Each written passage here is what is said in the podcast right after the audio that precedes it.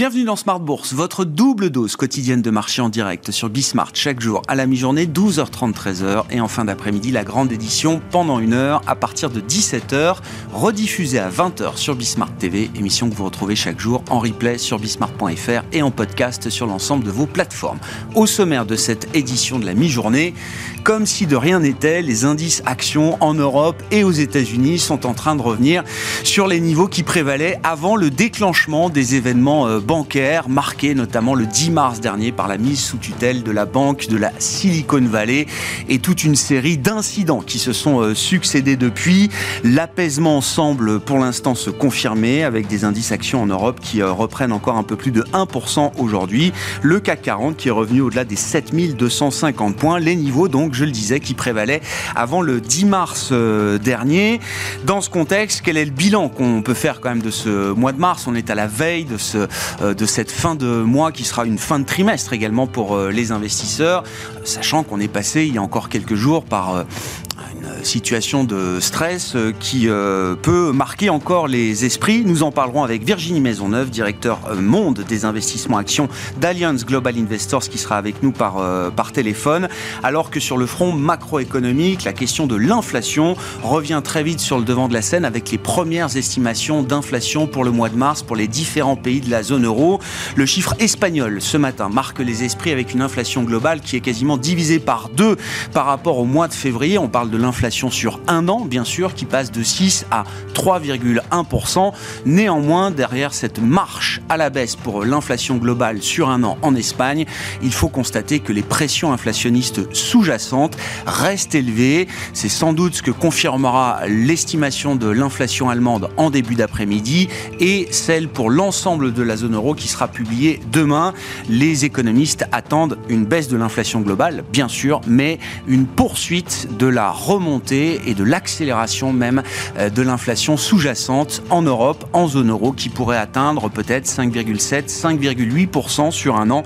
Chiffre à suivre donc euh, demain et qui euh, empêche sans doute la Banque Centrale Européenne de se montrer trop laxiste à ce stade vis-à-vis de ces pressions inflationnistes. La prochaine réunion de la Banque Centrale Européenne aura lieu dans plusieurs semaines, début mai, avec le retour des réunions de Banque Centrale. Et puis, dans un contexte de marché qui s'améliore, beaucoup plus favorable. Nous suivrons une prochaine introduction en bourse sur le marché parisien d'Euronext Growth avec l'arrivée de Florentès, prévue le 12 avril prochain. La mission est simple, il faut produire des terreaux sans tourbe le plus vite possible.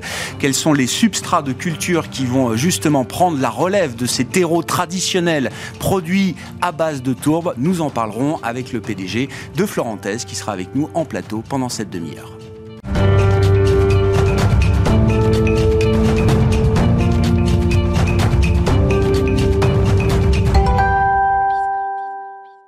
Mais d'abord, quelques enseignements de marché à l'issue euh, ou quasi-terme de ce mois de mars, qui aura été un mois un peu plus chahuté que les précédents. Nous en parlons avec Virginie Maisonneuve, directrice monde des investissements actions d'Alliance Global Investors, avec nous par téléphone. Bonjour Virginie, bienvenue. Bonjour. Merci beaucoup d'être d'être avec nous. Euh, quelques enseignements effectivement de ce, ce mois de mars qui, euh, un an après le début des hausses de taux de la Réserve fédérale euh, américaine, a révélé un certain nombre euh, de points de fragilité, je dirais dans le système bancaire euh, aux États-Unis, mais également euh, en Europe. Le marché a été euh, ou a semblé être surpris, j'allais dire, par l'enchaînement des, événements et des incidents bancaires qu'on a pu constater depuis la mi-mars, Virginie, ou en tout cas le marché s'est questionné sur un risque d'une contagion potentiellement importante. que peut-on dire à ce stade de cette situation? Oui, merci. Alors en effet, euh, je pense que les, marchés sur cette dernière semaine ont un, sentiment de soulagement et on voit une remontée de, des valeurs et du, sentiment en général. Mais la, crise et les points de pression qu'on a vus dans le système euh, financier et le système bancaire, en fait, euh, étant donné l'injection de, fonds qu'on a eu par les banques centrales pendant le Covid, etc., combiné par la remontée des taux qui a quand même été très très rapide, euh, crée des points de pression sur des maillons faibles. Et en fait, c'est ce qu'on a vu. Alors par contre, euh, ce qui est important de, de ce, à quoi il est important de, de penser, c'est en effet jusqu'où ça va aller, parce qu'on est quand même toujours dans des positions, dans des phases de transition des marchés. Euh, et, et, en effet, il faut vraiment baser sur de la qualité. Il faut continuer à être vigilant euh, pour euh, pour cette année. Quel point de vigilance est-ce qu'on a particulièrement en tête euh, aujourd'hui et peut-être plus encore après ces incidents bancaires? Vous l'avez très bien dit, Virginie, qui concernent des maillons faibles qui étaient plus ou moins bien identifiés d'ailleurs par les, les, investisseurs, mais au-delà du seul secteur bancaire, est-ce qu'il y a d'autres segments de marché, d'autres nœuds du système financier pour lesquels on doit se montrer aujourd'hui plus vigilant que jamais? Oui, alors on a quand même, bien entendu, au niveau de l'immobilier commercial aux États-Unis, des points de pression. On sait que ça représente à peu près 250 milliards de, de prêts par les banques américaines. Euh, le secteur immobilier commercial européen est en meilleur état, j'allais dire. Aux États-Unis, on a une espèce de surcapacité et bien entendu euh, le, le trend structurel de, du, du travail hybride qui crée des pressions négatives. Donc ça, c'est quelque chose qu'il faut regarder. Bien entendu, l'autre chose qu'il faut regarder, ce sont tous les lead indicators là que l'on a. Encore une fois, euh, aux États-Unis, si on regarde les les les loan officer services qui sont faibles, euh, et si on regarde d'autres points, euh, j'allais dire qui sont avant-coureurs de, de données, eh bien, on a quand même des faiblesses à voir. Bien entendu, on a une certaine résilience de l'économie et aussi sur le plan positif, on a des tensions inflationniste qui risque de s'affaiblir euh, étant donné l'effet de base des prix de l'énergie et peut-être aussi des prix de la nourriture dans les mois à venir. Donc on a ça combiné avec une Chine qui se réouvre, qui s'ouvre euh, encore une fois au, monde, euh, beaucoup d'indicateurs euh, plus positifs et négatifs qui vont créer un, environnement de volatilité pour les marchés pour au moins les six à huit prochains mois. Qu'est-ce que cette situation implique pour les résultats des entreprises, la profitabilité des grandes entreprises mondiales, euh, euh, Virginie, entre un phénomène quand même de, déflation, on peut le dire, sur certains prix de biens, de matières premières, de coûts de transport par exemple, cumulé avec euh, l'effet peut-être à attendre des tensions bancaires sur la distribution et l'octroi de, de crédit, est-ce qu'on entre dans une phase de pression pour les marges des entreprises qui jusqu'à présent ont quand même bénéficié de cet effet euh, inflationniste, de cette euh, illusion nominale, comme on l'a appelé Virginie, et qui a permis à certaines entreprises de se découvrir du pricing power là où elles ne pensaient pas forcément en avoir. Oui, alors ça c'est très important. En effet l'aspect asymétrique de l'inflation sur les revenus et sur les coûts. Parce que euh, sur les coûts bien entendu c'est coûts réels et tout, coûts nominaux. Tandis que sur les revenus ce sont des revenus nominaux. Et en effet quand on a une période si on entamait une période où l'inflation décélérait ça ne veut pas dire qu'elle revient à 2% ou à 3% tout de suite mais si elle décélérait on va avoir l'effet inverse. Donc ce qu'il faut c'est vraiment comprendre le pouvoir euh, de, de, de, pricing power que les sociétés ont, euh, les, vraiment des basés euh, sur des, des, des, de la qualité au niveau des, des balance sheets, au niveau des, des équipes de gestion, des équipes de management, et aussi comprendre l'aspect récession qui va arriver dans l'économie, euh, du moins aux États-Unis et en Europe Est-ce que ça va être une récession douce, un, un, un ralentissement ou une récession plus forte? Tout ça, c'est très très important pour le revenu euh, des, des, sociétés. Et bien entendu, là, il faut être dans des secteurs porteurs euh, qui ont en effet un avenir à moyen et long terme prometteur et non pas dans des, euh, dans des investissements à court terme. Ça, c'est très important première fois qu'on parle avec vous du facteur de qualité, euh, Virginie, vous l'avez déjà euh, cité, c'est une ligne de conduite importante pour euh, conduire une stratégie action aujourd'hui. Est-ce qu'on peut caractériser un peu plus précisément ce que représente ce facteur qualité pour vous, Virginie? Oui, donc il y a qualité, euh, j'allais dire des chiffres, euh, donc le balance sheet, euh, moins de dettes, donc des, modèles, j'allais dire soutenables de croissance, hein. et puis aussi il y a l'aspect qualitatif, donc des équipes de, management et de gestion qui sont en avant, qui, sont bien ancrées, qui ont en effet des, bases d'employés, j'allais dire très très fidèles, bien donc ce qu'on appelle dans, dans l'ESG ou dans le, la sustainability, euh, des équipes vraiment euh, très très fortes pour en effet naviguer euh, des, moments plus volatiles. Et je pense qu'on aura des opportunités d'achat qui vont nous aider à construire des portfolios, des portefeuilles pour les trois à cinq ans à venir. Un mot peut-être des, marchés d'actions euh, émergents, et qui dit action émergente dit bien sûr euh, marché chinois. Euh, Virginie, il y a eu ce, mouvement de re-rating très important en fin d'année dernière suite à la réouverture brutale sanitaire menée par les autorités chinoises. Depuis le début de l'année, certains investisseurs évoquent une forme de déception par rapport à la performance de ces marchés chinois. Donc, en effet, on a eu un, esprit, encore une fois, de soulagement. Beaucoup, beaucoup d'investisseurs étaient très négatifs euh, sur le marché chinois en fin d'année dernière. Euh, quand le marché s'est réouvert euh, post-Covid, un effet de rattrapage, si vous voulez. Et maintenant, beaucoup sont en phase d'attente des, mesures qui sont mises en place par le gouvernement. Donc, on a eu ces dernières semaines beaucoup d'interventions, beaucoup d'annonces, encore une fois aujourd'hui, avec euh, des, des, nouvelles mesures, des nouvelles personnes en place. Et ce qu'il faut voir, c'est l'aspect à cinq ans, c'est les plans de, de, construction au niveau de, de la technologie, de l'infrastructure, par exemple, technologique, euh, des semi-conducteurs et bien entendu de, de ce, ce, concept très important en Chine qui est la, la prospérité commune, donc l'impact sur les consommateurs que nous voyons comme très porteurs et bien entendu comment la résolution euh, du marché immobilier en Chine, qui est toujours euh, relativement fragile, va se faire. Ça, c'est très, très important.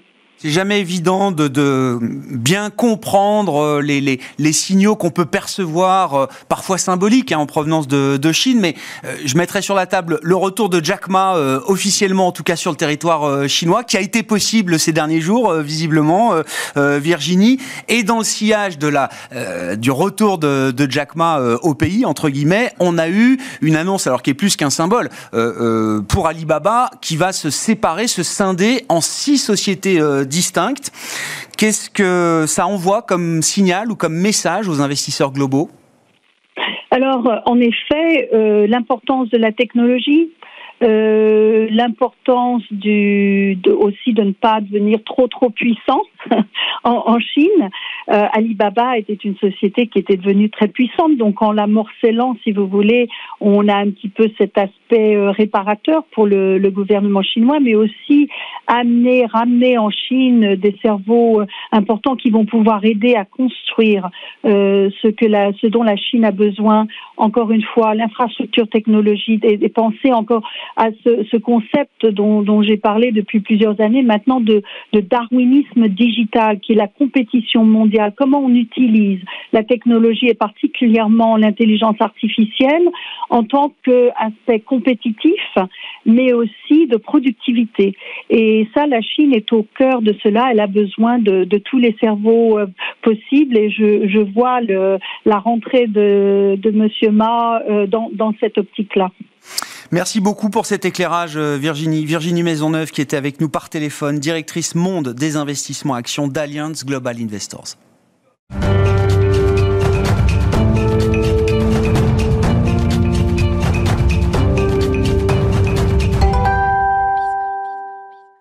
Venons-en au monde de l'entreprise avec une nouvelle introduction en bourse attendue le 12 avril prochain, précisément sur le marché parisien d'Euronext Growth. Et c'est Jean-Pascal Chupin, le PDG de Florentes, qui est à mes côtés en plateau. Bonjour, monsieur Chupin. Merci beaucoup d'être euh, d'être là. Société euh, familiale, vous êtes la deuxième génération euh, aux commandes à la tête de l'entreprise Florentaise qui a été créée en Loire-Atlantique, c'est ça, monsieur Chupin? Je crois que la troisième génération est déjà installée au cœur de, de l'entreprise qui emploie près de 200 250 personnes. Vous êtes un spécialiste des substrats de culture destinés au marché professionnel et au marché des particuliers. Substrats de culture, on peut comprendre ça comme étant euh, le monde des terreaux, euh, pour dire les choses simplement. Euh, Monsieur Chupin, vous avez réalisé près de 60 millions d'euros de chiffre d'affaires en 2022 avec une marge d'exploitation autour de 5%. Et donc, la première cotation sur Euronext Gross est prévue le 12 avril prochain avec une opération qui vous permettra de lever jusqu'à 37 millions d'euros. Votre mission, c'est de dépasser définitivement la production et l'usage du terreau traditionnel, produit à base de tourbe pour massifier toujours plus la production et la commercialisation de nouveaux substrats euh, alternatifs et plus écologiques. Euh, Monsieur Chupin, première question, pourquoi est-ce qu'il faut euh, s'affranchir du terreau à base de tourbe aujourd'hui? Aujourd'hui, la tourbe représente 60% de l'ensemble des matières premières qui fabriquent le terreau dans le monde. il faut savoir que la tourbe, donc, ça vient des tourbières qui ne représentent, elles, que 3% de la surface du globe et qui stockent un tiers du carbone terrestre. Elles font aussi partie des zones humides qui elles-mêmes représentent 50% de la biodiversité mondiale. Et aujourd'hui, 47% des tourbières sont comment dire, euh, utilisées pour, euh, enfin, sont extraites, donc sont détruites, entre guillemets, pour l'extraction de la tourbe, à la fois la tourbe horticole, mais aussi la tourbe fossile que l'on brûle pour faire de l'énergie.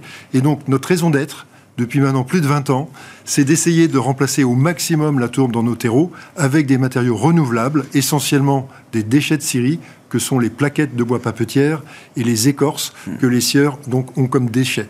Nous transformons ces, ces déchets en fibres. D'un côté, la fibre de bois, on l'appelle l'ortifibre, la fibre d'écorce de bois, la turbofibre. Et grâce au mix entre ces deux matières premières, nous pouvons euh, comment dire, supprimer l'usage de la tourbe dans tous les terreaux grand public et professionnels de ce monde. On va pas parler de l'avenir, euh, bien sûr, mais le, chiffre me marque 3% de la surface du globe, un tiers de la captation du, euh, du, CO2. à quand remonte la prise de conscience? Dans votre métier, l'entreprise existe depuis 50 ans. à partir de quand est-ce que vous avez compris qu'il allait falloir complètement changer le, le, modèle Très clairement, c'est 2009, date où on fait notre premier bilan carbone, scope 1, 2 et 3. Et là, on se rend compte que la tourbe, c'est vraiment la matière première qui pèse lourd en carbone. Aujourd'hui, euh, nous avons réduit nos, usages de la tourbe à seulement 23% de nos volumes. Ça représente encore 48% de nos émissions carbone. C'est devenu le plus gros poste. Et euh, de ce fait, on imagine d'ici 2030 se passer complètement euh, de l'usage de la tourbe dans nos terreaux. Et donc, de ce fait aussi, nous réduirons encore de 50% le bilan carbone de nos terreaux, qui a déjà baissé de 32% depuis, depuis 2009. Objectif zéro tourbe 2030. Donc, monsieur, monsieur Chupin, vous avez évoqué effectivement les, les solutions existantes aujourd'hui, ces substrats alternatifs, euh, écologiques. Qu'est-ce qu'on peut dire de leurs caractéristiques nutritionnelles pour les sols, euh, d'une certaine manière et euh, dans le même temps de l'impact écologique ou de l'amélioration de l'impact écologique qu'ils peuvent apporter? Alors pour se développer, une plante a besoin d'air et d'eau. Hein, c'est concernant le développement racinaire. D'un côté, l'hortifibre, la fibre de bois, va amener la porosité, donc va amener l'air. Et de l'autre côté, elle a besoin d'eau. Et donc là, c'est la turbofibre, cette fibre d'écorce de bois qui va amener la disponibilité en eau. Et en mixant ces deux matières premières, on va reprendre toutes les caractéristiques qu'ont les tourbes euh, dans, les bons terreaux de ce monde. Et en termes d'amélioration de l'impact écologique, alors là, il n'y a pas photo, j'imagine. Ces deux matières premières vont avoir 20 à 50 fois moins d'émissions carbone que les tourbes. Donc, grosso modo, réduire de 95 à 98% les émissions carbone de, des terreaux en, tant que matière première. Ça a été un vrai défi, et ça doit le rester, j'imagine, de valoriser des déchets c'est pas forcément euh, évident, euh, j'imagine. Il y a une complexité technologique, de R&D derrière. Euh, ah, on continue, on continue à imaginer dans l'économie circulaire, hein, qui, est, qui, est, quand même le, le, marché de nos matières premières de demain. Donc on, on on a été primé récemment pour le, le, réusage de briques pilées en, en, en décoratif. Donc ça, c'est aux Journées des collections qui ont lieu à Marseille. C'est le gros salon grand public qui avait lieu cette semaine donc, au sud de la France. Donc voilà, on, on, est en permanence à la recherche de nouveaux matériaux pour trouver de nouveaux usages et remplacer ces, matériaux fossiles non renouvelables. Hmm. Alors, partie intéressante de votre euh, modèle économique, vous produisez euh, votre terreau et vous êtes euh, leader sur le marché français hein, auprès des particuliers et des professionnels, je crois, Monsieur Chupin, mais vous aidez également les autres à produire un terreau sans tourbe, ou en tout cas à avancer dans l'idée de réduire la part de, de, tourbe dans le, le terreau qu'ils produisent. Complètement. En fait, euh, ces technologies euh, qui sont vraiment très spéciales de fabrication de fibres, on en est le distributeur exclusif monde. Et donc on parle de machines. Hein. De machines, donc d'extrudeuses, de, bivis. Ce sont des équipements euh, dont nous avons détourné l'usage. À la base, ça fabriquait différentes pâtes à papier, notamment le, le papier billet de banque, tout petit marché. Et donc le constructeur nous a confié cette distribution exclusive en 2005 et euh, à l'échelle monde en 2021. 2005, c'était pour l'Europe. Et, donc, nous avons une exclusivité de distribution d'équipements. Et puis, les matières premières Hortifib et Turbofib sont elles aussi brevetées et décrivent donc finalement les caractéristiques issues de ces équipements. Donc, on a une double protection de ce fait. Ce sont des brevets mondiaux. L'Hortifib a été renouvelé en 2013, donc valable jusqu'en 2033. Et la Turbofib, c'est un brevet plus récent de 2015. Donc voilà, on est, on est vraiment euh, innovant. Et, et ce modèle d'équipement, on le loue à d'autres fabricants de terreau ailleurs qu'en France, donc schématiquement en Europe et aux États-Unis, et eux-mêmes, grâce à ces équipements, vont pouvoir réduire l'usage de leur tourbe dans leur propre terreau. Parce que tous nos gros concurrents euh, mondiaux sont tous tourbiers. Et donc ils sont tous face à euh, ce contexte de fermeture des tourbières, de protection des zones humides. Là, ça devient... Les réglementations arrivent hein, de ce point de vue-là. L'Irlande a fermé ses tourbières il y a deux ans, la Chine l'an dernier, l'Écosse... D'accord. Enfin bref, tout ça c'est en train d'arriver. On le voit très bien. C'est annoncé pour 2030 quasiment à l'échelle de l'Europe. Les pays baltes eux-mêmes, le plus gros lieu de production de tourbe en Europe et dans le monde, ont, donné les dernières autorisations en 2020 et on sait qu'il n'y aura plus de tourbe extraite en Europe en 2050. Hmm. Hein, euh, ça change complètement le modèle euh, économique de la société. Euh, ah, complètement. Je vois les objectifs que vous fixez. Alors, doubler de chiffre d'affaires horizon 2027, hein, c'est 120 millions l'objectif. Mais moi, ce que j'ai surtout vu, c'est la marge d'exploitation. Autour de 5% aujourd'hui, mais que, que vous voyez à peut-être 20% d'ici quelques années. En fait, euh, euh, c'est simple, on va multiplier par 4 notre rentabilité, notamment euh, grâce à ce modèle locatif qui a en fait un, un, EBITDA supérieur à 80%. Et donc quand les machines sont payées, schématiquement au bout de 5-7 ans, c'est du résultat.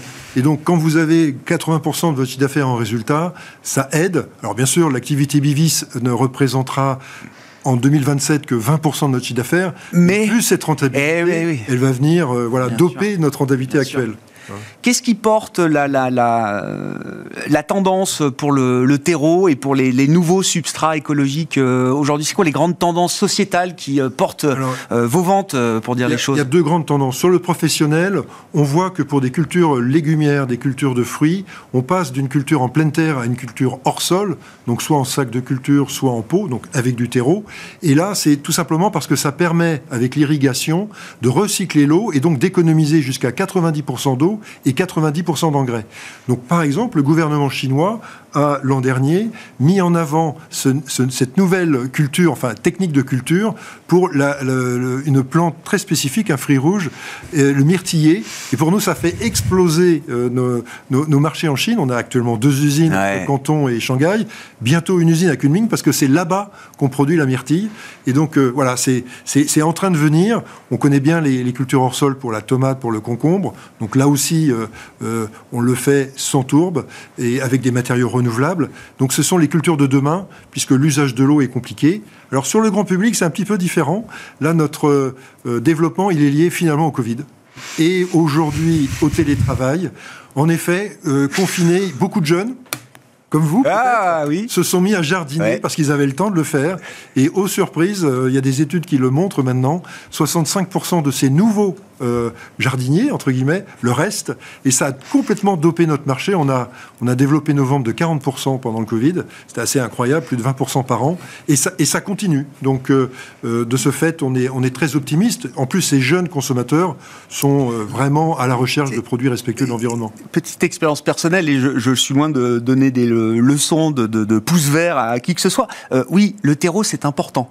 Non mais enfin, je veux dire, euh, on, fait très vite la différence entre un bon et un mauvais terreau, euh, ou un terreau adapté à une certaine plante par rapport euh, à une autre.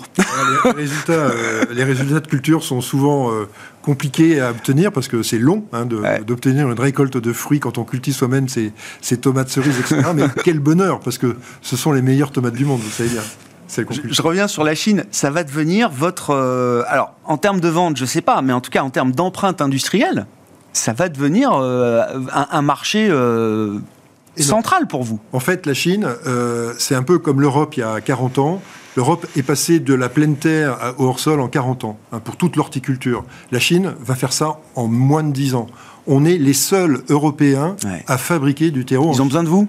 Ils ont donc besoin de nous. Ils n'ont pas de forêt les forêts sont très éloignées des mégapoles, hmm. et donc les frais de retour des conteneurs chinois qui doivent revenir en Chine, ben, nous, on y mène aux matières premières européennes. Donc la fibre de bois vient de France, la tourbe vient des pays baltes, et puis, euh, comment dire, nous avons aussi des sites en Inde pour la fibre de coco, qui est aussi un, matériau renouvelable.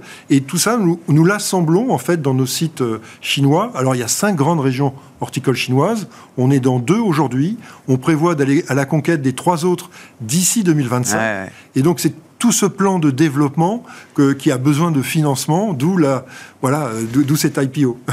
Il y a une course de vitesse par rapport à d'autres concurrents aujourd'hui sur ce, sur ce marché. Vous évoquiez des, vos concurrents sont les tourbiers, mais j'allais dire, je, connais mal les tourbiers, mais c'est pas euh, c'est pas la même structure industrielle que la vôtre euh, de ce point de vue-là. Euh. On le voit bien, tant que la tourbe sera autorisée, ces exploitants continueront, c'est évident. Par contre, nous, on est juste derrière, on grossit beaucoup plus vite qu'eux parce que nos produits écolabel, c'est-à-dire schématiquement sans tourbe, hein, c'est le fameux label que nous on retrouve sur les sacs. Eh bien, ces terreaux sans tourbe, c'est les terreaux de l'avenir, du futur, et, pour nous, des terreaux qui qui seront dominants. Aujourd'hui, ils ne le sont pas encore, mais dominants sur le marché la tourbe qui représente 60% des volumes aujourd'hui, bah, c'est 0% en 2050. Mmh. Donc euh, vous voyez un petit peu l'évolution que ça va faire. Bon, 37 millions, pourquoi faire euh, Financer la croissance, euh, j'imagine, euh, Monsieur Chupin, mais concrètement, là, sur l'argent que vous, allez lever, quelles vont être les, orientations et l'orientation des grandes masses, si je puis dire il faut, déjà dire que dans ces 37 millions, il y a 12 millions qui viennent de ma poche, hein, puisque c'est la holding qui va trans pour diminuer l'endettement de l'entreprise. on, va, mettre une partie de nos comptes courants au capital dans le cadre de cette IPO. Et puis pour le solde, eh bien, schématiquement, un tiers, c'est pour le développement de ce modèle Bivis, qui est extrêmement extrêmement rentable. Donc, mm. on a besoin de financer des acomptes sur les machines. Il y a un délai de construction d'un an. Donc, euh, voilà, même si on les finance au bout d'un an, euh, il y a quand même 60% de comptes à verser avant. Sur les usines que nous avons à faire en Chine, euh, nous avons aussi des investissements importants à faire. Les stocks représentent 20% de notre chiffre d'affaires. Donc, toute cette augmentation d'activité générera aussi des stocks qu'il faudra financer. C'est un quart financement de, de, voilà, de, nos besoins. Et, le, dernier quart, c'est en fait, comment dire, l'investissement pour passer au zéro tourbe en France et donc acheter là aussi des bivis dans nos usines pour euh, s'affranchir de la tourbe d'ici 2030. Merci beaucoup euh, Jean-Pascal Chupin d'avoir été euh, avec nous pour nous parler de Florentaise, alors qui existe depuis 50 ans, mais qui va faire ses premiers pas sur le marché parisien d'Euronext Growth, je le disais, le 12 avril prochain. La période de souscription pour les particuliers court jusqu'au 4 avril, c'est ça, monsieur Oui, 4 avril pour les particuliers, 5 avril à midi pour les, pour les gros investisseurs. On souhaite nombreux, bien sûr. Merci beaucoup Jean-Pascal Chupin, PDG de la Florentaise, de Florentaise, pardon, qui était l'invité de Smart Bourse à la mi-journée sur Bismart. On se retrouve à 17h en direct.